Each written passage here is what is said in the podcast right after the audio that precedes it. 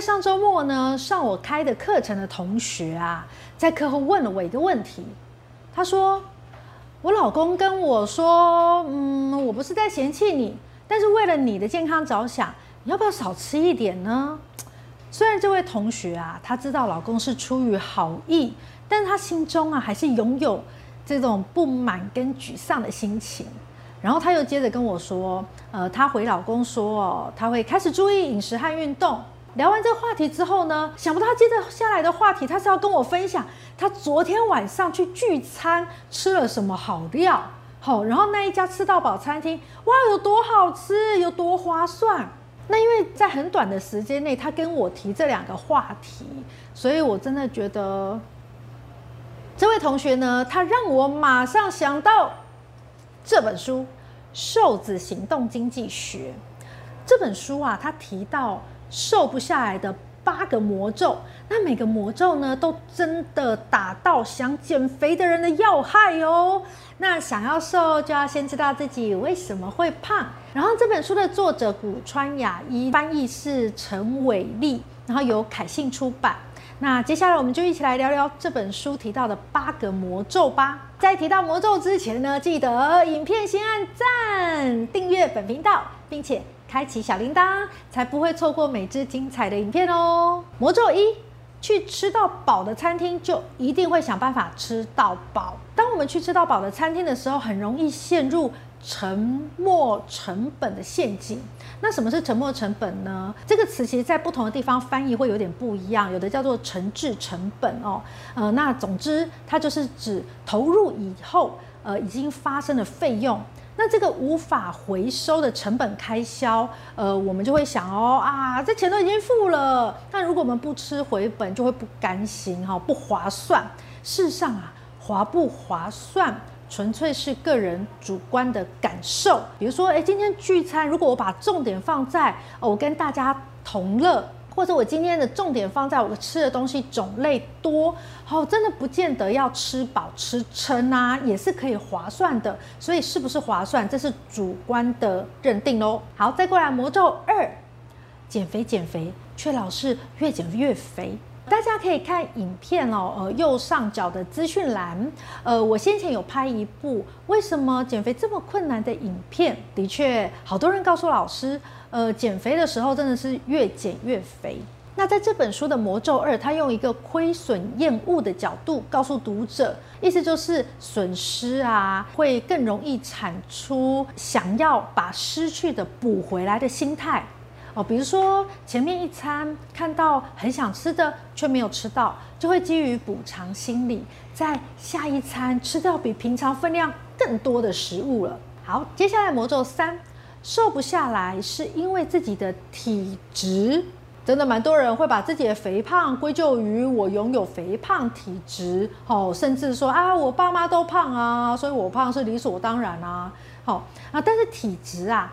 不是变胖或变瘦的唯一因素，其实你会胖跟会变瘦，它跟运动还有饮食习惯其实有很大的关系啊。甚至呢，呃，大家可以再看看我们别支的影片介绍，好，就是身体消耗热量的途径主要有三个部分，第一个部分是基础代谢率，第二个部分是身体活动。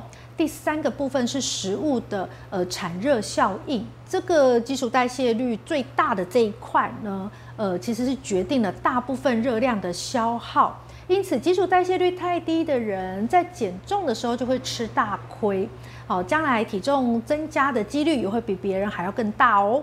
接下来魔咒四，只要是免费，不管多大的分量，都会照单全收吃光光。在这本书里面提到了框架效应和预设值效应。那关于这两个效应的解释呢？呃，因为它比较呃长一点，所以我放在影片下方的说明栏，请大家再去呃详细了解。那这边我直接说明哦，就是我们其实是可以正确利用框架效应在减重行为上。例如，我们可以告诉自己，垃圾食物绝对对我有害。你把这个框架标签在垃圾食物上面，那呃之后看到垃圾食物呢，就要提醒自己，好、哦，这个绝对有害。这个标签，叫跟垃圾食物做好连结。这也是一个蛮不错的抑制方式啊，甚至如果你看过一些呃报道，吃了垃圾食物，好，或是吃了炸啦、烤的食物，好，容易得到大肠癌这件事情，好，你也可以做出连结，垃圾食物等于大肠癌，好，所以每吃一个热色食物，你就自己在心里可以加分，大肠癌加一分。大肠癌加两分，大肠癌加三分。好，呃，当你有这样子呃觉察到这件事情的时候，其实你吃的垃圾的食物分量也会因此变少哦。好，另外也要小心预设值效应，它会无形当中扩大你的食量。不浪费食物当然很重要哦，但是身体的健康更重要。随时注意餐点的分量是否适合自己每日的摄取量哦，像外面的呃鸡腿便当哦，那一个鸡腿便当呃大约都有八百到一千两百卡，它其实适合做出重劳力工作的男性一餐的刚好分量。可是如果你是一个个子娇小的女性哦，或是正常体格女性，你要把这一个大便当为了不浪费食物而把它吃光光。啊，你当然就容易变胖了。接下来魔咒五，胖子的朋友多半是胖子，这是一个经验法则偏差的陷阱哈。呃，如果你的曾经内心有个声音，啊，他这么胖都没事了，呃，我比他瘦应该更健康吧？像这样哦，依据经验法则做出判断哦，却与客观的事实产生差距的时候，这就叫做经验法则偏差。好，所以。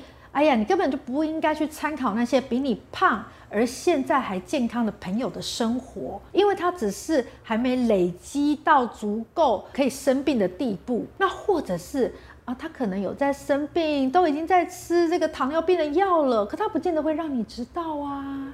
哦，所以请不要用更胖的人安慰自己，这样你会不自觉地忽略自己的肥胖哦。再过来魔咒六，别人的料理看起来总是。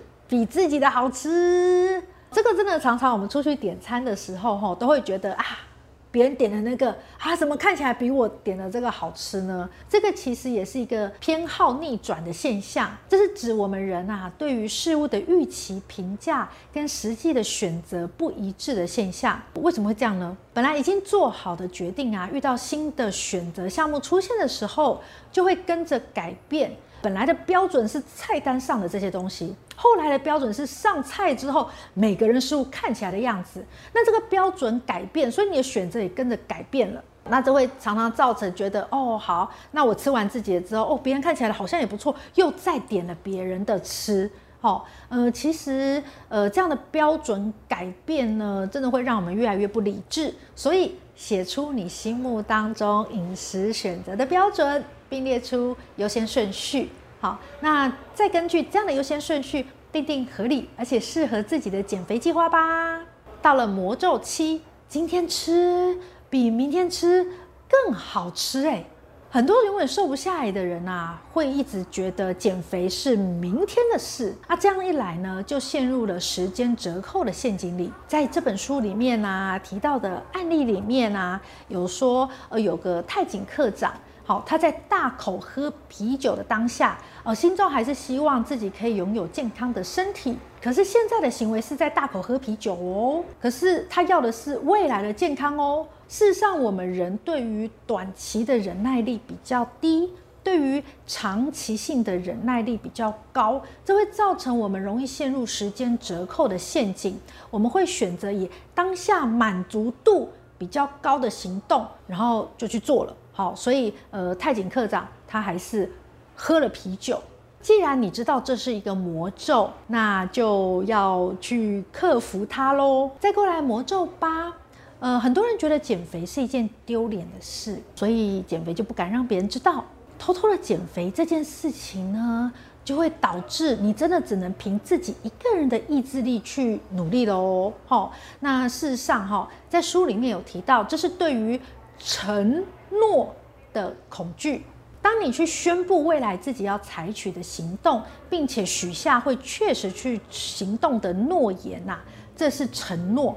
其实最有效的承诺方法，就是造成自己下不了台的局面，好，逼得自己没有退路，只能努力往目标推进。至于有哪些可行的方法呢？呃，我们在呃五分钟健康管理日记里面有蛮多的方法，甚至呢，其中有一页啊，我们设计了一个呃很不错的表格，呃，这个就是一个承诺的表格，欢迎大家，你可以去购买这本书哦。在这个书本的最后面啊，除了跟大家分享这八个魔咒以外啊，我相信大家听完这八个魔咒，应该也蛮有感觉的。哦，呃，我想要跟大家另外再多分享一个，呃，这本书啊的这里左上角这边有个红红的圈圈，它写的是哦，独家附赠史上最妖兽的计划表。